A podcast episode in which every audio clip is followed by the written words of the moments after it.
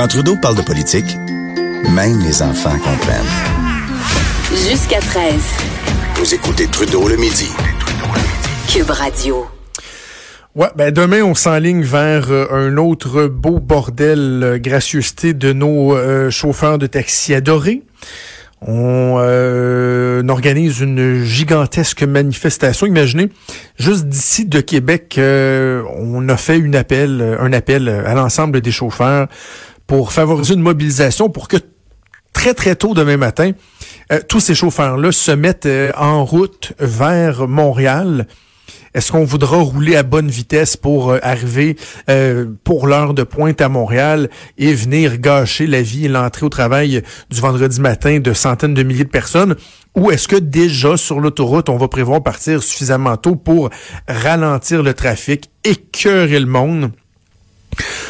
Voir. J'ai l'impression que c'est, on risque de faire une espèce de d'hybride, d'essayer d'écœurer le monde le plus rapidement possible, le plus longtemps possible, sur la plus grande, euh, la plus, grande surface possible, là, en termes de, territoire.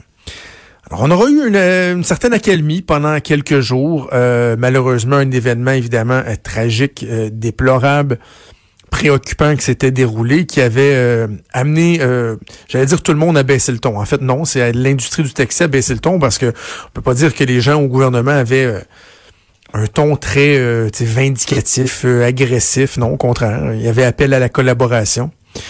Et là, euh, donc l'industrie du taxi est assez claire dans sa façon de voir les choses, dans sa façon de demander euh, à l'industrie de se gouverner. Je vais juste vous, lire le dernier paragraphe du communiqué de presse qui a été euh, qui a été émis hier là, sur euh, mobilisation taxi. Là, c'est là qu'on qu'on essaie de centraliser euh, les actions de l'industrie du taxi. On termine en disant le gouvernement du Québec force maintenant tous les taxis du Québec à manifester et à faire preuve de la plus grande désobéissance civile possible. Ils n'ont plus rien à perdre. Leur propre gouvernement entend les détruire parce qu'ils ont suivi les règles de l'État. Donc là, vous avez dans, les deux, deux phrases consécutives, là, euh, euh, plus grande désobéissance civile possible et euh, plus rien à perdre parce que l'État veut les détruire.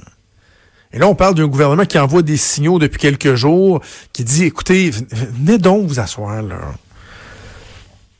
Arrêtez la crise du bacon, là, crier, menacer de barrer des routes. Venez vous asseoir, on va jaser. On va discuter ensemble. Il y a peut-être des solutions, des compromis possibles. Moi, je pense que le gouvernement est ferme sur le fait qu'on a mis 500 millions de dollars et qu'on mettra pas d'argent de plus de l'État. Mais j'évoquais, par exemple, je sais pas moi, une, redevance. Déjà, depuis l'entrée en vigueur des projets pilotes euh, au Québec, il y avait une redevance sur chaque course d'Uber qui servait à un fonds de modernisation pour l'industrie du taxi. Il y a plus de 40, je pense, c'est 44 millions qui ont été amassés avec ça. Tiens, pourquoi le gouvernement pourrait pas, par exemple, pérenniser, en tout cas pendant euh, X nombre d'années, cette redevance-là, la mettre sur tous les types de courses, taxi, Uber, Lyft, Eva, je sais pas si c'est un 20 sous, c'est un 50 sous par course, et s'assurer que les euh, chauffeurs vont avoir un dédommagement qui découle du 250 millions, mais que de façon récurrente, comme une rallonge, là, tu sais, à la fin du mois, fin de l'année, peu importe, ils, trouveront le mécanisme. Les sommes qui ont été amassées avec cette redevance-là servent à pallier encore un peu plus le manque à gagner, puis en disant aux chauffeurs, ben, puis parallèlement à ça, vous allez pouvoir continuer à travailler. Il y aura moins de restrictions. Faut pas oublier que sur les 22 000 chauffeurs, il y a 6 000 titulaires de permis. Toutes les autres, eux, ils auront plus de location à payer. Eux, il n'y a pas de permis qu'ils vont perdre, donc ils vont pouvoir continuer à travailler. Mais non, c'est une position de fermeture. Mieux que ça, j'apprenais euh, tantôt, euh, selon mes sources, euh, que euh, y a des représentants de l'industrie du taxi qui ont choisi de pas se présenter ce matin à une rencontre qui avait été convoquée par le MTQ pour discuter du projet de loi 17. Il y avait une rencontre, ils ont dit non, nous autres, c'est la politique de la chaise vide. Les fonctionnaires, on veut rien savoir. Ils ont envoyé un lobbyiste ouais, pour donner une lettre.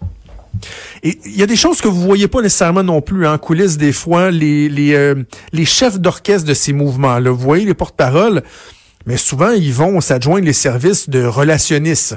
Comme dans le cas de l'industrie du taxi, il y a un relationniste là qui est très, très, très populaire, Félix Tremblay. C'est un ancien journaliste, vous l'avez peut-être vu. C'est lui qui a eu l'air fou dans le dossier de la SPA à Québec, qui avait euh, qui blâmait la ville de Québec pour le nombre de chats euthanasiés. Finalement, on aura compris que c'était juste parce qu'il était fâché qu'il n'y avait pas eu un contrat. euh, et qu'eux faisaient beaucoup pire que ceux qui avaient le contrat actuel. Il a eu l'air un peu fou, mais bon. Euh, donc, Félix Tremblay, lui, euh, je pense qu'il incite un peu là, à cette virulence-là. Au lieu d'être de bons conseils, de leur dire, écoutez, on devrait peut-être avoir un ton un peu plus neutre, un peu plus noble, essayer de s'asseoir, de discuter, mobiliser nos gens, mais éviter la dérape. Et non, je pense que c'est pas le genre de conseils qu'ils reçoivent et euh, ils en auraient bien besoin. Ils en auraient bien besoin parce qu'on le répète encore une fois, là, allez de Shenzi la vie du monde tant que vous voulez demain. Il n'y a pas personne qui va être plus favorable à votre cause. C'est assurément comme ça, pas comme ça que vous allez euh, vous aider. franchement, si l'industrie du taxi veut augmenter son capital de sympathie, c'est pas la bonne façon de s'y prendre. Mais bon, ils n'ont pas personne qui leur dit, semble-t-il. C'est déjà tout pour nous. C'est Antoine Robitaille qui s'en vient avec La Haut sur la colline. On va se reparler demain à midi pour la dernière de la semaine. Et d'ici là, je vous souhaite une excellente journée. Ciao.